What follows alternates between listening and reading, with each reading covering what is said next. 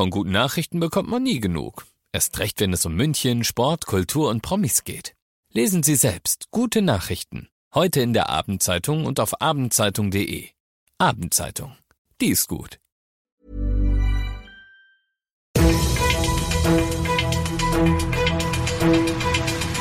95 5 Charivari, das München Briefing, Münchens erster Nachrichtenpodcast.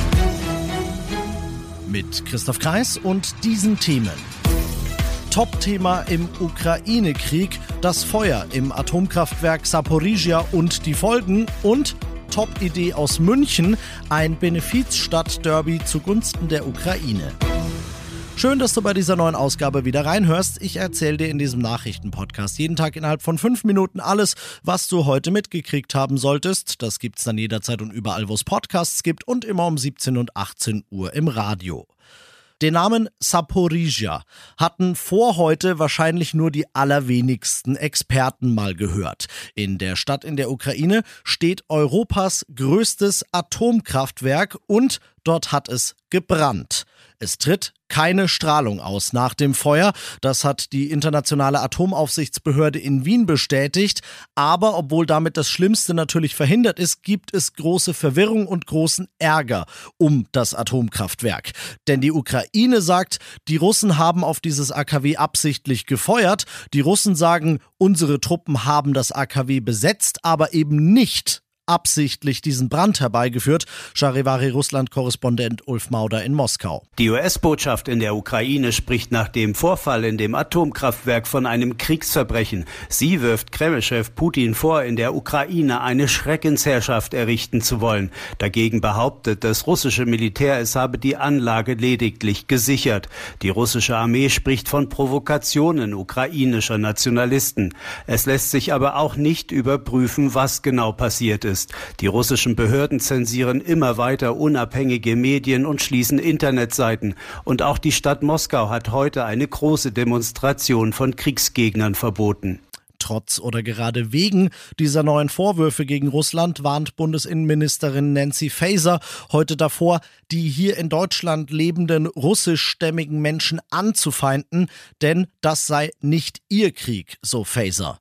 Sich an Fasers Appell zu halten, wird umso wichtiger und umso schwieriger in den nächsten Tagen, denn dann erwartet NATO-Generalsekretär Stoltenberg so wörtlich Mehr Tod, mehr Leid und mehr Zerstörung in der Ukraine.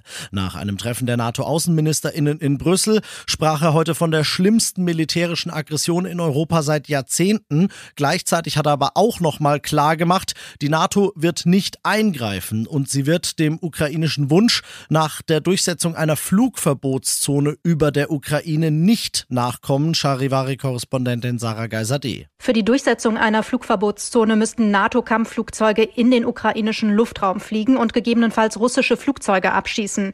Die Befürchtung der NATO ist aber, dass es dadurch zu einem großen Krieg in ganz Europa kommen könnte, heißt es von NATO-Generalsekretär Stoltenberg hier in Brüssel. Man verstehe die Verzweiflung der Ukraine, aber die NATO habe die Verantwortung, eine Eskalation des Krieges über die Ukraine hinaus zu verhindern. Denn das wäre noch gefährlicher, noch verheerender und würde noch mehr menschliches Leid verursachen, so Stoltenberg. Alle weiteren Entwicklungen, die es heute im Ukraine-Krieg gegeben hat, findest du ständig aktualisiert im Live-Ticker auf charivari.de. Damit kommen wir nach München, wo die Welle der Solidarität mit der Ukraine nach wie vor ungebrochen ist und wo heute Hassan Ismaik, seines Zeichens der exzentrische Investor beim TSV 1860, eine Idee hat, wie man den Menschen in der Ukraine und denen, die von dort hierher geflüchtet sind, helfen könnte und von der er sagt, es wäre ein absolutes Highlight an einem geschichtsträchtigen Ort. Charivari Sportchef Alex Eisenreich, was meint er damit? Ja, Hassan Ismail wünscht sich ein Benefizspiel seiner 60er gegen keinen geringeren Verein als den FC Bayern München. Also Ui. er stellt sich ein Stadtderby vor, um damit eben den Menschen in der Ukraine was Gutes zu tun in Form von Einnahmen, die dann eben gespendet werden könnten. Gespielt werden soll dann im Olympiastadion. Fun Fact noch am Rande, es wäre seit 14 Jahren dann das erste Derby, die Bayern gegen die 60er. Schauen wir mal, ob es soweit kommt. Noch müssen die Bayern antworten, das haben sie noch nicht getan. Ja, ich kann mir ehrlich gesagt nicht vorstellen, dass die Bayern ein Spiel gegen die 60er zu diesem guten Zweck ablehnen würden. Die haben das Thema Ukraine nämlich selbst auf dem Schirm. Julian Nagelsmann, der Bayern-Trainer, hat heute auf der Spieltagspressekonferenz angekündigt, dass es morgen beim Topspiel gegen Leverkusen eine Aktion geben wird, ein Zeichen der Solidarität mit der Ukraine. Was genau, das hat er nicht verraten.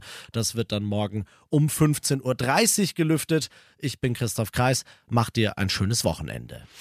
95.5 Charivari, das München Briefing, Münchens erster Nachrichtenpodcast. Die Themen des Tages aus München gibt es jeden Tag neu in diesem Podcast.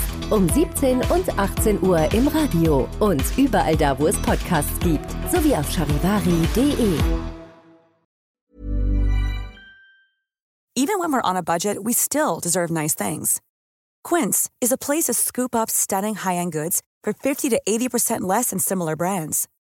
They have buttery soft cashmere sweaters starting at $50, luxurious Italian leather bags, and so much more.